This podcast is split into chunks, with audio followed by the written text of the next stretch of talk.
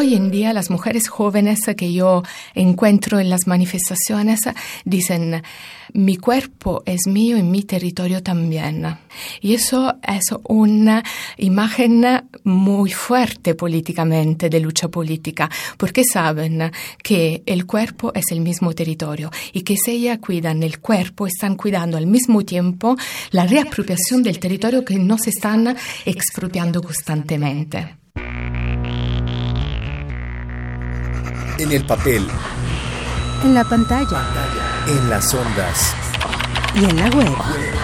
La revista de la universidad abre el diálogo.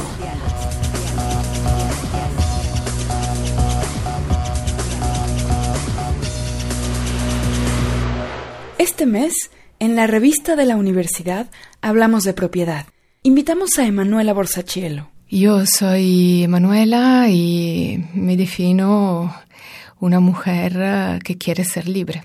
Para mí mi cuerpo es mi casa, es el lugar más íntimo donde puedo decidir eh, lo que quiero ser y cómo quiero amar. Emanuela es una feminista, activista y académica de la UNAM y la Complutense de Madrid. Es italiana, residente hace muchos años en México, y la invitamos para hablar de una de las relaciones de propiedad más violentadas en nuestros días, la del cuerpo y el territorio.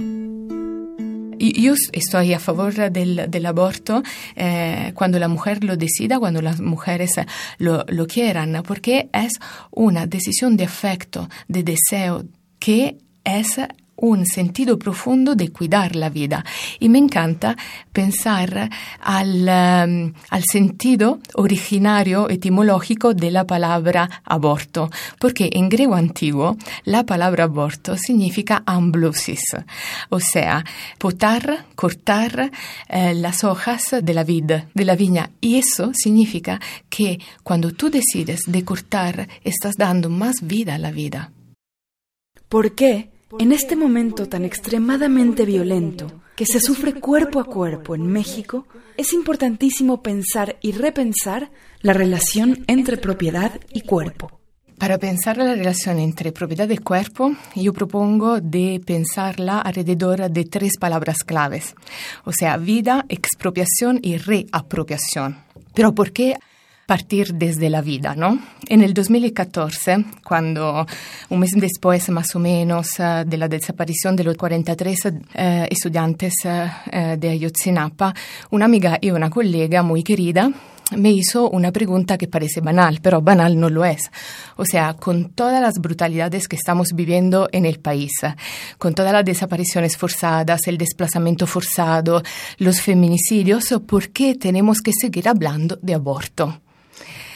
Es una pregunta que yo aún hoy en día sigo pensando. Y lo sigo pensando desde el personal también, porque eh, yo me ocupaba sobre todo antes, hace 20 años, cuando hice mi tesis de maestría, eh, de derechos sexuales y reproductivos, ¿no? y sobre todo de aborto. Y después la violencia empezó a entrar en lo que yo estaba haciendo por todos los lados. Y no quería ocuparme de violencia, porque me resistía constantemente. Y, pensé a, decir, vale, pero hay temas que aún hoy en día eh, allá extrañan con más contradicciones toda la brutalidad que estamos viviendo. Entonces, ¿por qué el aborto para hablar de vida? ¿no? Y a diferencia de la generación de mujeres de los años 70 y 80, nosotras hoy en día vivimos el aborto con todo otro sentido. ¿Y por qué lo vivimos con otro sentido? Porque eh, cambia la percepción que tenemos de nuestro cuerpo. Nosotras hoy en día no tenemos más una percepción táctil del cuerpo, tenemos una percepción visual de nuestro cuerpo. Cuando estamos embarazadas, por ejemplo, la primera cosa es hacernos una ecografía. Entonces, ¿qué pasa con la ecografía? Que una máquina de fotografía nos pone adentro el útero y nos hace ver lo que hay adentro.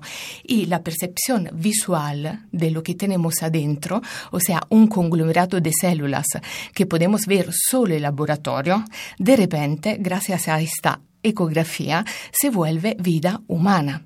Entonces, la percepción visual que tenemos, la imagen, está cambiando totalmente nuestro modo de ver la vida. Si la vemos, entonces la vida existe. Me pasó hace un año, por ejemplo, que una amiga me envió una, eh, una postal para felicitarme por la Navidad, solo que esta postal era muy extraña, o sea, era la, ecografía de, eh, de su eh, producto, porque ni siquiera tenía tres, tres meses el producto, y de repente esa imagen traduce el producto en un bebé, en vida. ¿No?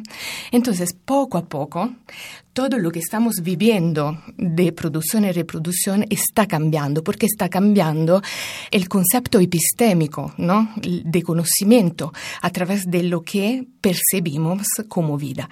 Eh, me encanta un libro eh, de Barbara Duden, que es una historiadora de, del cuerpo alemana, que mm, hace como un pequeño recorrido histórico, ¿no? Nos, nos cuenta de cuándo empezamos a cambiar la percepción que tenemos de la imagen del cuerpo y de la vida, de cuándo podemos, como históricamente, percibir cómo estamos uh, pensando por un lado el cuerpo y por el otro lado el feto, por el otro lado el bebé, porque hay un distanciamiento, un distanciamiento ¿no? entre cuerpo de la madre y el bebé, como si el bebé, gracias a, esta cosa que vemos adentro, pueda vivir de vida propia.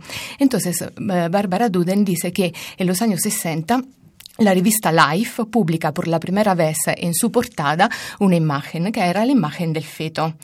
Uh, en portada pública esta imagen y con un texto que explica qué era esta imagen. En los años 90, la, la misma rivista Life publica otra imagen de un feto, esa vez claramente vista mmm, de manera más clara a través de un ultramicroscopio. Entonces esa ya la cosa empieza a tomar más forma, entonces si toma más forma, si la podemos ver mejor, toma más sentido. Y allá empieza a cambiar aún más la diferencia entre texto e imagen, porque había un texto que explicaba que era la imagen, pero la imagen podía vivir por sí sola. Entonces, poco a poco empieza a cambiar ¿no? la percepción a través de la imagen de lo que entendemos por, por vida. El problema es allá que si tú no ves la vida, ¿no? si tú no ves esta imagen, poco a poco no existe. Pero ese desplazamiento de sentido, ¿Qué produce hoy en día. Entonces, ¿por qué es importante el aborto? Porque si nosotras no podemos decidir sobre nuestro cuerpo, si nosotras no podemos decidir sobre lo que es vida y lo que no lo es, si la imagen que viene desde afuera nos dice que es vida y que no lo es, significa que si no lo vemos no existe. Entonces, por ejemplo, una persona desaparecida puede quizá nunca haber existido. O sea, es un desplazamiento ¿no? de sentido que sí tiene mucha resonancia hoy en día. ¿Por qué? Porque es posible que uno de los primeros temas más peleado, más en conflicto entre los, entre los partidos políticos sea el aborto. Nuestra invitada nos dice, según cómo percibimos la vida, la vida existe o no. Según lo que percibimos de la muerte, ¿La muerte existe o no? Ha cambiado la percepción de la vida, de la capacidad de reproducción, de la propiedad del cuerpo de las mujeres. La decisión sobre el cuerpo, que tiene consecuencias personales y políticas en la estructura social y productiva, es constantemente amenazada. Cuando el Estado limita esa decisión, se apropia de la percepción, del concepto mismo de vida y del cuerpo, non solo del cuerpo. Si tú te apropias del cuerpo, significa que te estás apropiando del concepto mismo de vida. Y las mujeres generan vidas. Solo por allá puedes pasar la apropiación del concepto de vida de todos y de todas, no solo de la mujer. Por eso digo que el vientre de la madre todavía hoy en día es el lugar del crimen. Porque si tú partes de la expropiación del cuerpo, tienes que apropiarte de este punto nevrálgico, ¿no? Emma dice que la ley del aborto, activa desde el 2007 en la Ciudad de México, es la mejor de Latinoamérica históricamente las mujeres han tenido que reivindicar que su cuerpo era suyo, ¿no? Porque constantemente el cuerpo de la mujer siempre es una propiedad ajena, es propiedad del Estado. El Estado decide si una mujer puede abortar o no. El Estado decide si una mujer puede trabajar o no. El Estado decide si una mujer indígena tiene propiedad de la tierra o no. Constantemente el cuerpo de la mujer está en relación con el cuerpo territorio del país. ¿Desde dónde empieza a operar el mecanismo de control sobre los cuerpos? Eh, al final de los años 90, en Ciudad de Juárez, que se volvió el paradigma de la, de la violencia que hoy en día vivimos en todo el país, en Ciudad de Juárez empezaron a desaparecer cuerpos de mujeres, desde los cuerpos más vulnerables, que son hoy en día los cuerpos de las mujeres, podemos entender cuáles son las prácticas de control social. Entonces, si en los años 90 empiezan a desaparecer uh, mujeres en Ciudad de, Juárez y el feminicidio de, uh, se transforma en una práctica uh, de control y de negociación del territorio, hoy en día es un mecanismo de tortura de desapariciones que fue experimentado en Ciudad de Juárez por la primera vez contra, un, eh, contra la, sociedad civil, eh, una, una, grande, eh, una grande escala de la sociedad civil, hoy en día esos mecanismos se ampliaron contra los cuerpos de todos y de todas. Hay cuerpos más vulnerables. Desde los cuerpos más vulnerables podemos entender cómo la expropiación y la propiedad puede extenderse a todo el resto. La violencia contra las mujeres es un fin, no un medio, y debemos prevenirla y denunciarla no solo porque son cuerpos femeninos, y porque el derecho a decidir sobre el cuerpo propio es el derecho colectivo para todos los cuerpos. También porque es fundamental preguntarnos de qué manera la violencia contra el cuerpo de las mujeres es una manera de amenazar a toda la sociedad. Muchas mujeres hoy en día, a diferencia de lo, que pasaba en los años uh, uh, 90 con los feminicidios o la desaparición forzada, se desplazan uh, por la violencia sexual. Eh, me pasó el mes pasado de entrevistar una familia. Eh, la eh, mujer adolescente que tiene 17 años, la vamos a llamar María en este caso, eh, sufrió violencia sexual por el jefe de una pandilla. La madre de María acompañó María en la denuncia y decidieron denunciar la violencia sexual de la chica. ¿no? Desde el primer minuto, la madre de María entendió que ella no estaba solo denunciando la violencia sexual de María, sino todo un sistema de violencias que se estaban eh, poniendo en contra su misma comunidad. El problema es que eh, el jefe de la pandilla violentó María para demostrar su fuerza y non dimostrare su fuerza en contra del cuerpo de María, sino demostrar su fuerza, que, era, que él era el más potente, el más viril, respecto de su misma comunidad.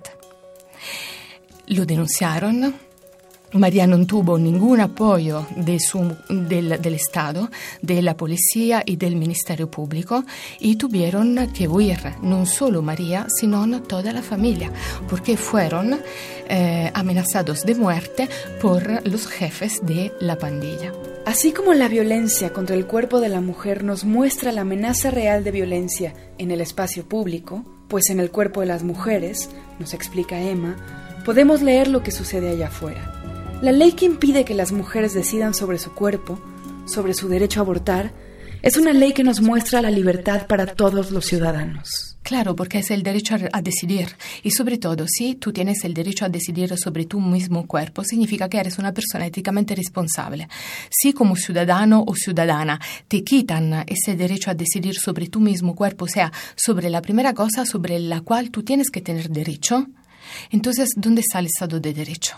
El Estado de Derecho se vacía de sentido. Pues ¿dónde está la propiedad? ¿Y dónde está la propiedad? Pero fíjate que hablar de aborto y hablar de derecho a decidir significa resignificar el mismo sentido que damos a la propiedad. Porque el cuerpo es cuerpo colectivo y solo cuando se vuelve cuerpo colectivo y comunitario tiene una fuerza eh, revolucionaria para volver a pensar en términos más humanos, más habitables a la propiedad. O sea, el espacio público no es solo la propiedad de uno, el espacio, el territorio, es una propiedad colectiva. Si no lo vemos como propiedad colectiva, así como si no luchamos para nuestros cuerpos como un cuerpo político colectivo, ni siquiera podemos defender este territorio, esta propiedad común ¿no? que tenemos. Para explorar más en torno a propiedad, lean la revista de la Universidad del mes de diciembre. Nuestras redes sociales en Twitter y Facebook son arroba revista de la universidad. Y para este programa, escríbenos a arroba rum radio y TV. Gracias a Yael Vais, Alejandra Gómez, Miguel Ángel Ferrini y Héctor Castañeda. Yo soy Elvira Liceaga. Hasta pronto. En el papel. En la pantalla. En las ondas. Y en la web. La revista de la universidad abre el diálogo. Radio UNAM. Experiencia sonora.